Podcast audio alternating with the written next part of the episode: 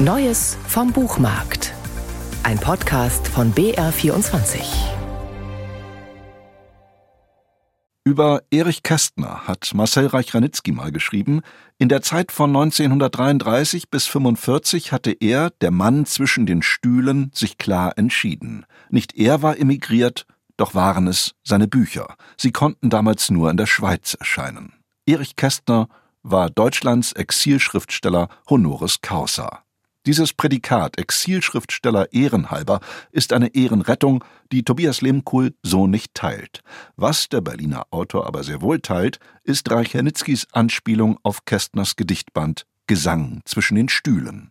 Ich glaube schon, dass er zwischen den Stühlen saß. Das ist ganz gut auf ihn passt, von den Erich Kästner dieser Zeit äh, des Dritten Reichs. Er hat sich eben nicht klar entschieden und nicht klar positioniert. Ja, er lavierte zwischen den Positionen herum und hat eben versucht, sich im wahrsten Sinne des Wortes durchzuschlagen, also und auch durchzuschlängeln. Deshalb hat Tobias Lehmkuhl ein informatives Sachbuch über Kästner im Dritten Reich geschrieben. Titel Der doppelte Erich. Darin zeigt er, dass der schon damals berühmte Schriftsteller nicht nur ein geschickter, gewiefter Geschäftsmann war, der mit seiner kleinen Versfabrik viel Geld zu verdienen verstand. Er war auch einer derjenigen, die nicht exilierten, obwohl die Nazis seine Bücher am 10. Mai 1933 öffentlich verbrannten.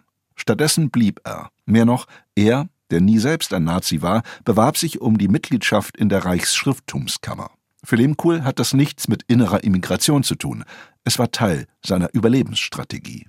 Ja, innerer Immigrant ist ein seltsamer Begriff, der klingt auch so nach Innerlichkeit und nach Zurückgezogenheit, aber Kästner war ja überhaupt gar nicht zurückgezogen. Im Gegenteil, er hat sich ja jeden Tag ins Café gesetzt und wenns Wetter schön war und die Sonne schien, möglichst auch draußen hin, um seine Bräune zu pflegen und da saß er dann Tag ein, Tag aus, Stunden über Stunden, hat dort geschrieben, hat dort mit Freunden zusammengeschrieben, hat natürlich auch dann irgendwann angefangen zu trinken und hat eben seine Tage so ganz und gar in der Öffentlichkeit zugebracht und hat auch mit vielen Menschen geredet. Er hat sich nicht zurückgezogen auf irgendein kleines Landgut oder so etwas oder hat sich nicht in innerliche Gedichte vergraben, sondern er hat da gesessen und Lustspiele und Unterhaltungsromane geschrieben in aller Öffentlichkeit. Er wurde ja auch zweimal von der Gestapo vernommen, also mitgenommen. Er hat keine Nacht in Gestapohaft verbracht, aber er war sozusagen immer sofort greifbar. Und das hat ihn vielleicht auch ein Stück weit unangreifbar gemacht, weil man sah ja, dass er nicht verdächtig ist und nichts Verdächtiges unternahm. Er saß halt da und schrieb und trank. Tobias Lehmkuhl maßt sich als Nachgeborener kein Urteil über Erich Kästners Verhalten während der NS-Zeit an. Lieber zeigte es hier in all seiner Ambivalenz. Im Grunde war Kästner kein Kämpfer, konstatiert er, eher ein Spieler und ein Moralist.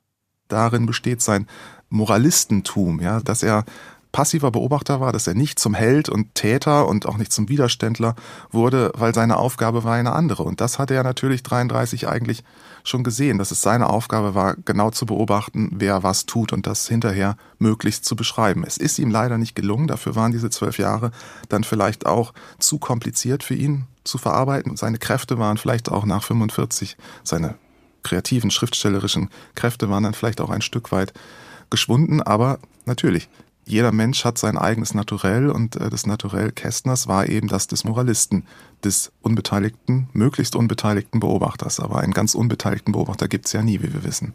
Man erfährt viel über den Überlebenskünstler und Medienstar Erich Kästner, von dem sein Zeitgenosse Rudolf Arnheim sagte, er sei von Temperaments wegen kein Umstürzler.